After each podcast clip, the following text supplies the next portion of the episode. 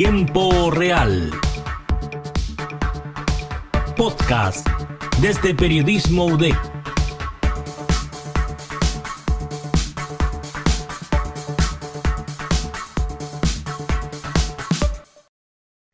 Muy buenos días, muy buenas tardes y muy buenas noches a nuestros oyentes de este nuevo capítulo del podcast Tiempo Real Periodismo UDEC. Hoy en día tenemos un invitado bastante especial, quiero decir. Pero primero, antes de presentarlo, quiero mencionar un poco de qué tratará este capítulo nuevo. Vamos a hablar un poco de historia, vamos a hablar un poco de política, cómo se conforman estos tratados internacionales, hasta de una posible guerra con nuestro país vecino del lado cordillerano, Argentina. Hoy día nos acompaña Danilo Vázquez, profesor de historia, ciencias políticas, ciencias sociales, quiero decir, y geografía de la Pontificia Universidad Católica de Valparaíso. Hola Danilo, ¿cómo estás? Hola Felipe, bien, bien. ¿Y tú cómo estás? Contento de estar aquí y poder compartir contigo. Perfecto, yo estoy muy, muy, muy bien. Muchas gracias. Para contextualizar un poco del tema de que hablaremos hoy día, eh, durante la última semana, de la semana pasada, el gobierno chileno actualizó sus fronteras marítimas, situación que causó polémica en el lado cordillerano, debido a que según Argentina Chile se propió 200 millas del cual no les pertenece.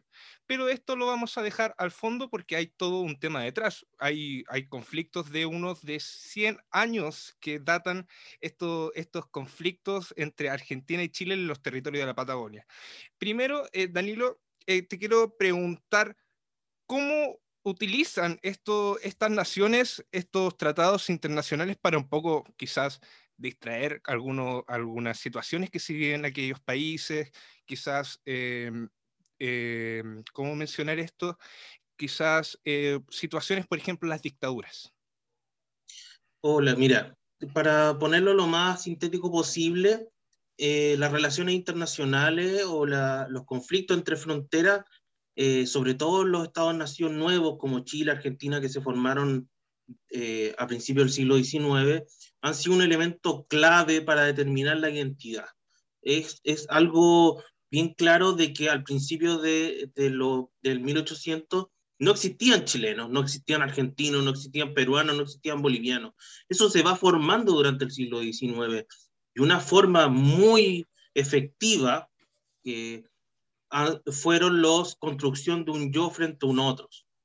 Y la guerra o la posible guerra ha sido un elemento claro para construir esa identidad.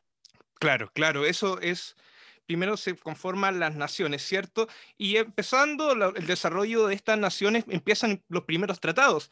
Chile y Argentina estableció el primer tratado en 1856, el Tratado de Paz, Amistad y Comercio de Navegación de 1900, 1856, del cual eh, admitió eh, que ambos países sostenían derechos coloniales sobre todo o gran parte de la Patagonia. Quizás ahí empezaron los primeros conflictos, ¿no?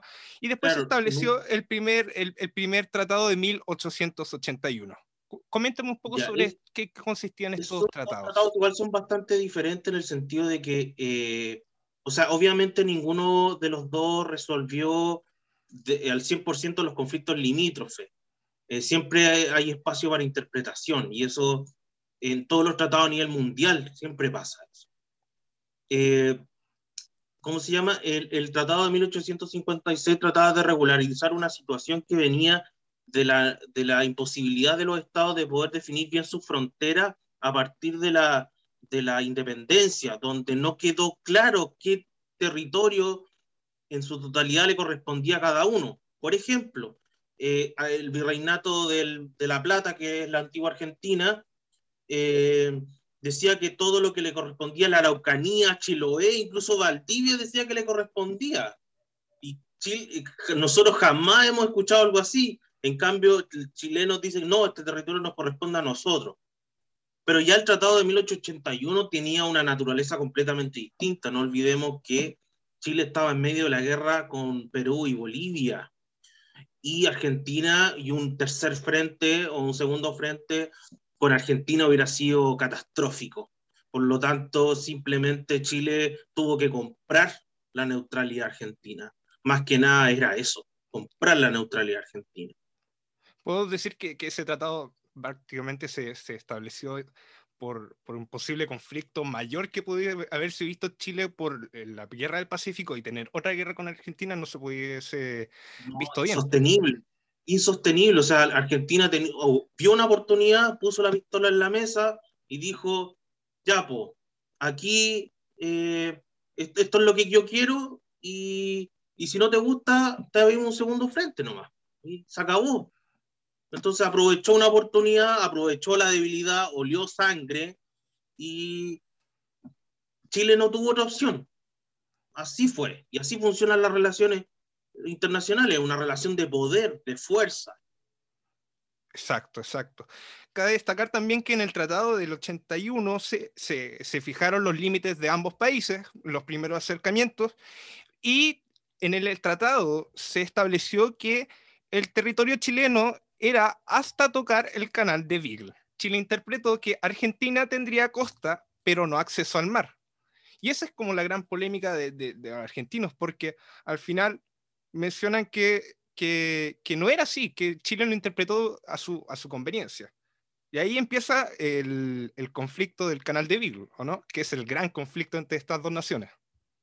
Claro, eh, mira, eh, obviamente que los detalles son, son importantes en este contexto porque al final son conflictos por islas muy pequeñas, son, no, no hay grandes extensiones de territorio que, que, ya se disputen porque ya fue ya el tema de la Patagonia. Por lo tanto, eh, lo que más influye es el contexto político y social del país al momento de analizar este tipo de conflictos porque al final es, oh, me moví tantos kilómetros, que son nada, son nada. Entonces, eh, nuevamente estamos en esto, y esto pasa constantemente y uno se, va dando cuenta de que estos conflictos muchas veces emergen a partir de crisis sociales o políticas y no necesariamente de, de, algún conflicto inherente o, o, constante entre ambas naciones, entre naciones, por ejemplo. Claro, es como lo que mencionábamos un poco, quizás estos, conflictos es como para distraer un poco de lo que se está viviendo aquí el país. Sí, y, construir un, yo frente a un otro. Eso es fundamental. Construir un enemigo muchas veces eh, es una herramienta política muy utilizada por, por, por, por ciertos grupos de interés que eh, buscan distraer. Por darte un ejemplo, por, por dar un ejemplo bien pequeño, la guerra ruso-japonesa entre eh, en el año 1905, eh, Rusia fue presionada fundamentalmente por los conflictos sociales que tenía y la opción que en vez de adentrarse en, en reformas políticas sociales profundas para transformar la realidad de, la, de, de los ciudadanos, no, busquemos un enemigo, ya, Japón, ya, vamos con la guerra con él. Exacto. Siempre pasa. Siempre pasa. Es un registro histórico no, que se va dando. Claro. Sea bueno, sea malo, sea legítimo, ilegítimo, ya es otro tema. Pero el, el, el conflicto del, de este, de los territorios eh, argentinos y chilenos, se basaron en este, en este tratado por la cuestión de la isla de Beagle. Sí, del, canal, del canal de Beagle.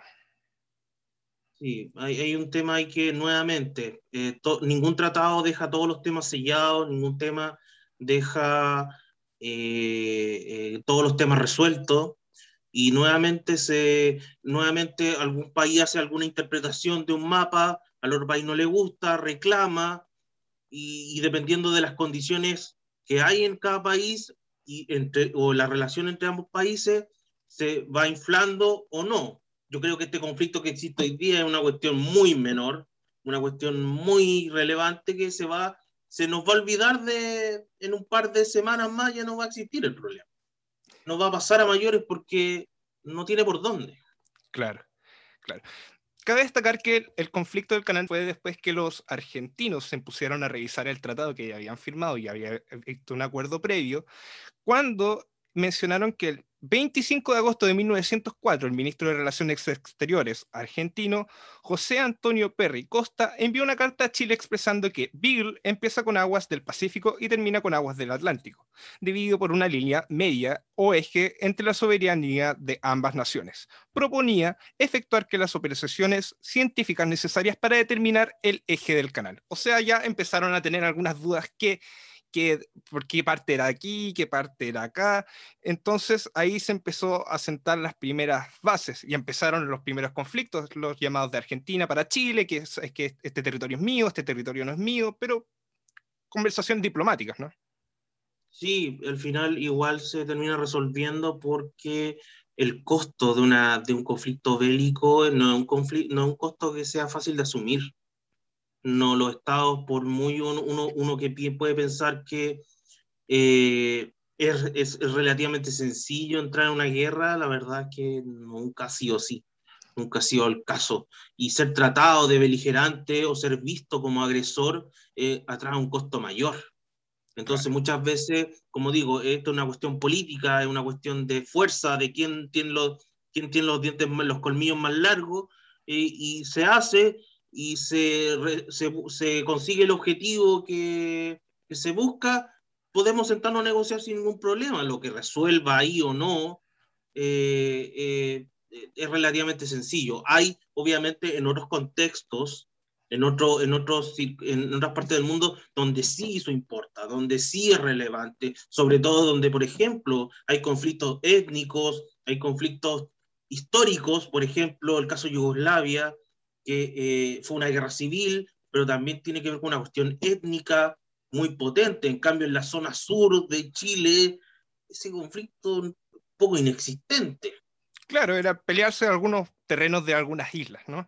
Claro, una cosa menor. Entre, entonces, situando la línea cronológica, entre 1915 y 1948 hubo algunos intentos de solución, pero de forma diplomática.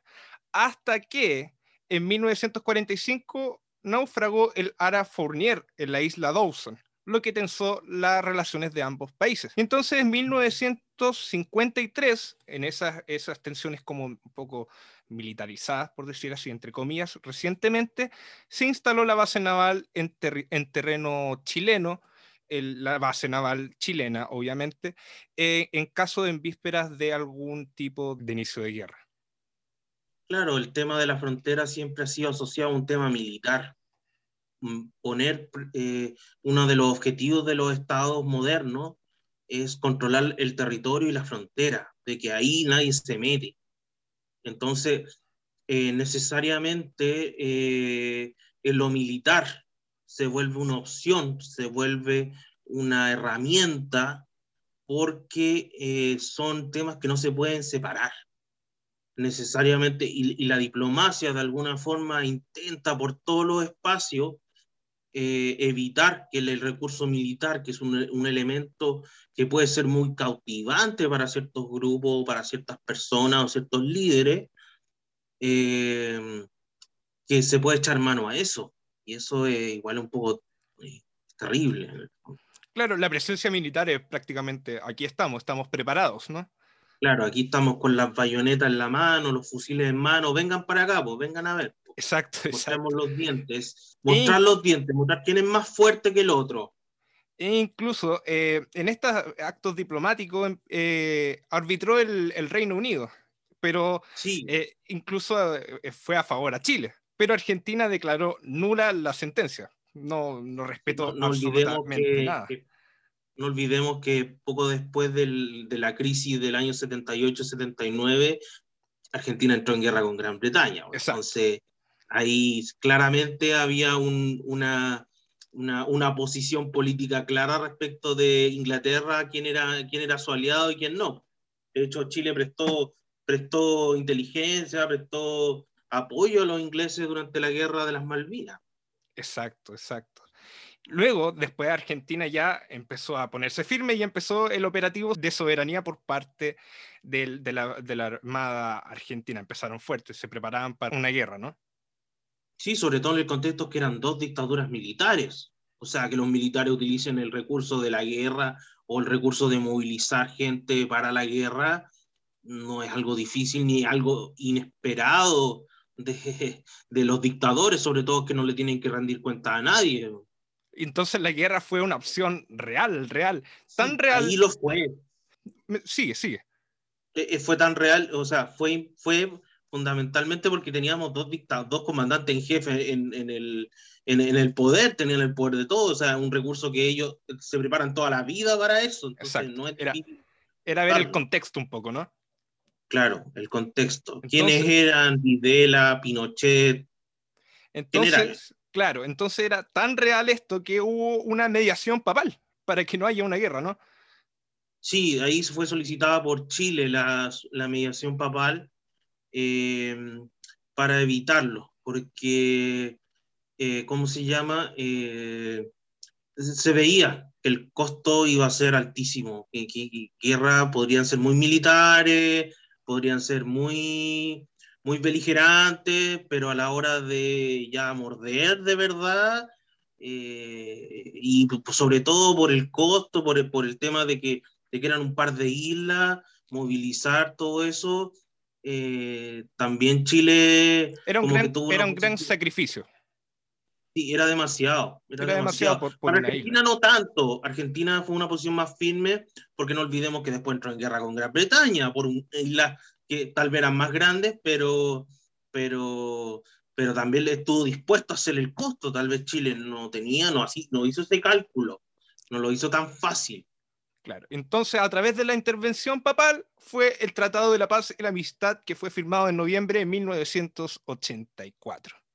Ahí, Exacto. en teoría, se repartieron bien los terrenos en el sur de la Patagonia, pero pareciese que cada vez que hay una actualización de territorios, de, de, aguas, o Chile roba una parte Argentina, o Argentina roba una parte en Chile. Hasta la actualidad pasa eso, como vimos la semana pasada. Incluso Campos de hielo sur. Exacto, incluso el canciller Andrés Alamant mencionó que nadie se apropia de lo que le pertenece. Ah, con respecto a los 200 millas que mencioné al principio, ¿por qué sigue pasando esto? ¿Ninguno de los Mira, dos yo, conforme? Yo creo que porque una, una es por la relación que ya mencionamos, los tratados eh, eh, internacionales o los tratados de, de, de límite nunca son una letra que se, que se quede como eh, fija, siempre está sujeta a interpretaciones. Pero en el último tiempo, sobre todo los últimos 30 años, eh, Chile eh, descuidó mucho su, eh, sus buenas relaciones con los vecinos. Siempre había una visión, sobre todo en estos últimos 30 años, de que Chile era el mal vecino. Eh, siempre tratando de mirarse con Estados Unidos, con Europa, pero viendo a los vecinos siempre como, como el, discurso de la excepcionalidad chilena, que es tan clásico que nosotros somos, somos diferentes al resto de América Latina, somos distintos, somos mejores, no, no, no somos país bananero. Eh, eh, tiene que ver con eso, o sea, las malas relaciones que le costó con Bolivia, que le ha costado con Perú, que le ha costado ahora con Argentina. Entonces, eh, muchas veces es eso. Y como te decía, lo otro que de lo, lo, los estados muchas veces intentan como eh, utilizar este tipo de recursos, yo creo que ahora de manera bastante burda, muy burda, eh, sin ninguna profundidad y sin ninguna tentativa de generar más allá de una polémica. Creo que esto es una polémica nomás, ¿no? Pero eh, hay que tener en consideración de que Chile, eh, la última, el, el, último 30 años su política, eh, estuvo más bien ligada a la disuasión, en el sentido de que, de que aumentar su gasto militar para que los vecinos no, no molestaran, no, no hicieran ruido, pero tampoco le resultó. Sea, ahí vamos que hay un déficit de la Cancillería y de la política internacional chilena bastante grave, bastante malo. Se podría decir hipotéticamente que podría haber algún conflicto más allá de esto, de estas declaraciones cruzadas, de alguna polémica. ¿Hay algo, ¿Podría haber algún movimiento, alguna guerra? la verdad que honestamente yo lo veo imposible. Estamos en el contexto de la pandemia, de crisis económica y las guerras, por muy populares que puedan ser en la teoría de movilizar gente, de unificar como una postura respecto a un país dividido como Chile o Argentina, que están prácticamente en la misma situación, además las diferencias ideológicas entre Fernández y Piñera, que también son elementos importantes a considerar, una guerra es simplemente un salto al vacío. no, no, veo que, que, que, que, exista disposición ni nadie dispuesto a pagar los costos de irse, a la, de irse a la guerra y nadie, yo creo que prácticamente nadie quiere irse a la guerra. ¿Para qué? ¿Cuál es el punto? No hay, no tiene sentido. Y más encima, verse como el agresor, que los otros países te vean como el agresor, no, tampoco, nadie está dispuesto a pagar eso. Imposible. Claro, entonces podríamos decir que esto es un tema de provocaciones, de, de, de, armar, entre comillas, un poco de polémica. Y esto va a seguir ocurriendo, como ha pasado durante estos últimos años, que hay declaraciones cruzadas, que Chile declara que esto es mío, que Argentina declara esto es mío, pero al final no llega a nada. Bueno, Danilo, te quería agradecer por tu tiempo. Fue muy eh, entender un poco esto, porque de repente se escuchan estas noticias de que Chile eh, se apropia de esto, Chile se apropia de esto otro, y no entendemos por qué. Claro, mira, yo lo, lo que quería hacer, más allá de los datos, de, lo, de la anécdota de cada uno de los episodios, hay que entender fundamentalmente que la, que la eh, ¿cómo se llama? Que, que, que el conflicto entre estados muchas veces, o casi siempre, es un tema interno, un tema de, sobre todo en América Latina, sobre todo en sociedades tan conflictivas como la nuestra, tan divididas, tan fragmentadas, tan proclive a la, a, a, la, división. Estos recursos son utilizados cada cierto tiempo, pero a veces de manera más seria, pero últimamente de manera muy burda, muy, muy burda. Y esto es una, de un gobierno como este, muy más burdo todavía. Claro, claro. Bueno, Danilo, te quería agradecer por tu tiempo. Muchísimas gracias. A ti por la invitación, gracias. Bueno, auditores, acabamos de llegar al final de este capítulo. Los invito a escuchar los próximos capítulos que estaremos subiendo durante estas semanas. Muchas gracias y que estén bien.